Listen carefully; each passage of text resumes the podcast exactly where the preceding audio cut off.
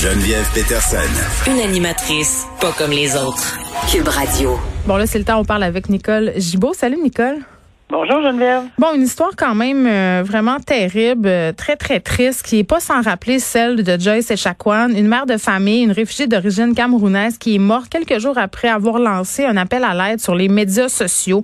Elle s'est filmée en direct de l'hôpital Charlemagne, euh, puis vraiment là des mots qui ont été utilisés comme je suis plus capable de respirer, j'ai des boutons, ma bouche est paralysée, j'ai plein de douleurs. on la voit dans la vidéo, elle semble enflée. elle dit qu'elle est allergique à la pénicilline qu'on lui en a donné quand même. Cette femme-là est décédée mardi. Sa sœur, qui est infirmière clinicienne par ailleurs, dénonce un peu les soins qu'elle a reçus ou les soins qu'elle n'aurait pas reçus. Euh, dit que le traitement semblait manquer d'humanité, dit qu'il y aurait eu un manque de respect, un manque de dignité. Euh, c'est clair que quand on se dit ça, là, je faisais un parallèle avec Joyce Echaquan, on ne sait pas encore s'il y a une question de racisme dans cette affaire-là. C'est difficile de pas faire des rapprochements. Euh, mais en même temps, il faut attendre de voir parce que cette femme-là qui est décédée mardi s'est rendue dans un autre hôpital. Elle a été transférée et on lui aurait diagnostiqué un cancer du système lymphatique. C'est de ça qu'elle serait décédée, en fait. Donc, il faudra faire la lumière sur tout ça. Ben, c'est sûr. Puis euh, euh, quand on fait la lumière sur un dossier de cette nature-là, c'est, c'est évidemment probablement pour la famille ou pour tous ceux qui y pensent là, mm. euh, en vertu d'un recours potentiel civil pour savoir s'il y a une responsabilité quelconque. Puis c'est dans ce sens-là qu'on va en discuter ensemble. Mais ben, c'est sûr que toute responsabilité médicale si jamais on, on, la met en preuve, on fait cette preuve, par prépondérance évidemment de preuve, euh, qu'on en vient à la conclusion que oui, elle serait peut-être décédée, euh, parce que ça peut arriver aussi qu'il y ait un diagnostic fat, qui, qui est fatal, c'est-à-dire qu'elle serait décédée quand même. C'est ce que tu veux dire. Mais ça n'empêche pas non plus euh, de voir un recours quelconque en civil pour savoir si, comme on, tu as mentionné, euh, elle a eu droit à la dignité, ou enfin, on n'a pas fait une erreur, ou si on n'a pas accéléré, parce que euh, la pénicilline, on sait très bien qu'on le demande régulièrement, mais il y a des dérivés. Puis j'ai, moi j'ai écouté, puis j'ai trouvé ça très très dur d'écouter cette vidéo là. euh, jusqu'à j'ai pas été capable de me ah, rendre jusqu'au bout. Euh, je vais être parfaitement honnête. Ben, parce que je savais qu'on était pour en discuter, puis j'avais le goût de, pas j'avais le goût, pas du tout, mais j'avais vraiment, je voulais me mettre dans, dedans là. Puis effectivement, elle dit, je, suis allergique, je l'ai dit. Ça c'est important, par exemple, parce que c'est d'une importance capitale s'il y a un recours. Je l'ai dit, je l'ai mentionné, et il y a des dérivés. On m'a donné quoi? Alors je pense que c'est l'autopsie. En fait, euh, le, le rapport du coroner va être d'une importance capitale parce que ça va nous dire effectivement si si elle était, elle, a été injectée, ça a accéléré quelque chose qu'on a, on a vraiment un lien avec la, la question de la dignité humaine. Oui, il faudra euh, voir. Oui, ça peut ouvrir des recours. Euh, Nicole, le veuf de Joyce Echaquan, par ailleurs, euh, a fait, euh, en fait, a réagi sur les médias sociaux. Il a fait un direct sur Facebook. s'est dit troublé parce qu'il avait appris sur le décès de cette femme-là. bon, on attendra de voir qu'est-ce qui s'est réellement passé là. Mais moi, je, sortons de ce cas-là. Ça remet quand même, en fait, sur la table cette question des caméras, des vidéos euh, lors d'incidents comme ça dans les hôpitaux, mais aussi dans les interventions policières ou même dans certains cas, là, on se rappellera euh, de cet homme qui a perdu la vie dans un stationnement de Sherbrooke. Une vidéo a fait complètement changer l'issue de son procès. C'est du matériel très sensible, le matériel vidéo, puis même à la suite euh, de la mort de Joyce Echaquan, euh, dans l'anneau d'hier, il y a eu des, des pancartes qui ont été installées dans l'hôpital où ça s'est passé, où on interdisait des désormais les gens de filmer. Oui, ben c'est ça. C'est, mais tu sais, malheureusement, euh, ça va être un peu difficile. Premièrement, et deuxièmement, ben, on a tous des téléphones. on a tous des téléphones cellulaires, puis ça peut enregistrer, puis ça fait partie de la preuve aussi. si on n'avait pas eu ça dans Joyce Chacuan, si on n'avait pas eu ça dans, dans euh, on n'aurait jamais su. George Floyd aux États-Unis, si on n'avait pas eu ça, il y en a plein, plein, plein, plein.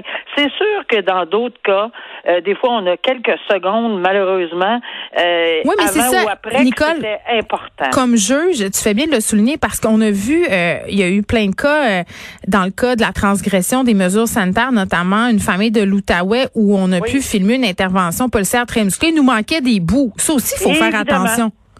C'est ça qu'il faut. Non, non mais c'est tout à fait exact. Il faut faire très attention parce que c'est dans la normalité des choses que les gens vont filmer ce qu'ils ont besoin de filmer ou ce qui est un peu piquant.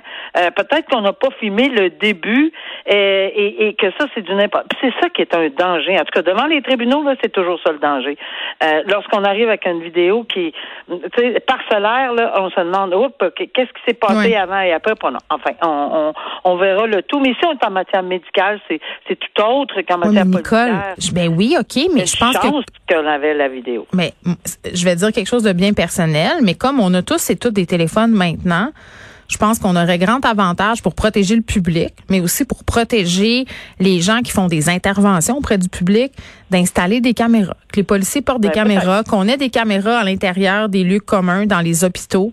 Euh, peut-être que c'est vers là qu'on devra s'en aller. Oui, mais là, il y a des questions de, de vie privée, bien sûr. Etc., là. Mais il y a un encadrement juridique extrêmement important. On pourra pas se. Ça va être. On, regarde, ça va prendre Mais des ça va être débattu. C'est clairement, ça, va être débattu dans les prochaines années avec la technologie.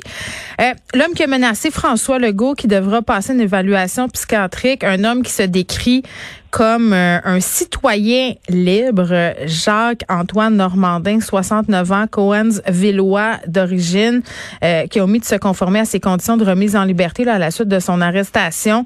Euh, brave le juge, dit qu'il n'y a pas à se soumettre aux lois. Mais en fait, il remet en question la légitimité du droit canadien, de la Cour de justice, du gouvernement. Et là, le juge s'est tanné il a dit euh, monsieur le juge euh, Champoux, il a dit là, le monsieur, je pense que ça serait peut-être le moment pour vous de passer un examen psychiatrique. Moi, je veux savoir euh, si vous êtes correct. Je suis inquiet pour votre santé. Je veux m'assurer que vous n'avez pas de trouble ou de maladie qui pourrait faire en sorte que vous avez de la difficulté à suivre les procédures parce qu'il veut rien savoir, ce monsieur-là, absolument rien il avait été remis en liberté. On avait un petit peu discuté. Il avait été remis. Euh, il y avait des conditions qui lui avaient été données. Puis je sais que quand j'avais vu les conditions, je dis voyons, c'est un citoyen. Il se prétend citoyen euh, souverain. Il croit à rien. Puis c'est un copier-coller de ce que j'ai vécu personnellement, ah alors que je siégeais. Et, et, et ces, ces gens-là, il y a rien. Euh, je m'excuse là, mais il y a absolument rien à faire. Ils continuent à dire. Puis en partant là, ils, sont citoyens souverains. Le code civil s'applique pas. Le code criminel, les juges, ça marche pas, les avocats.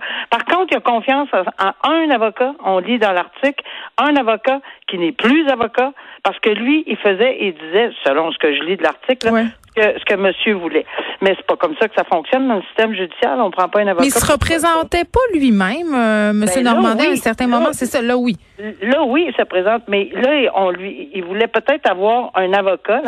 Euh, c'est-à-dire, il discute la possibilité. Le seul avocat qu'il voudrait prendre, c'est un avocat qui n'est plus, qui ne pratique plus. Ben, je ne sais pas si cet avocat-là va être très heureux de voir que qu'on mm. l'a nommé. Peut-être que oui, peut-être que non. Mais je lisais également ce qui est écrit sur les réseaux sociaux. Attends, il n'est pas barré, là. Je vais le lire. Non, non. Le 30 décembre 2020, M. Normandin a écrit qu'il sera au palais de justice euh, de Granby le 11 février euh, pour violer et désobéir à l'article 2858 du Code civil et à l'article 24 de la Charte canadienne concernant l'outrage tribunal. Euh, euh, il dit je vais je vais faire ça et ça me fera euh, avoir visiblement un an d'emprisonnement.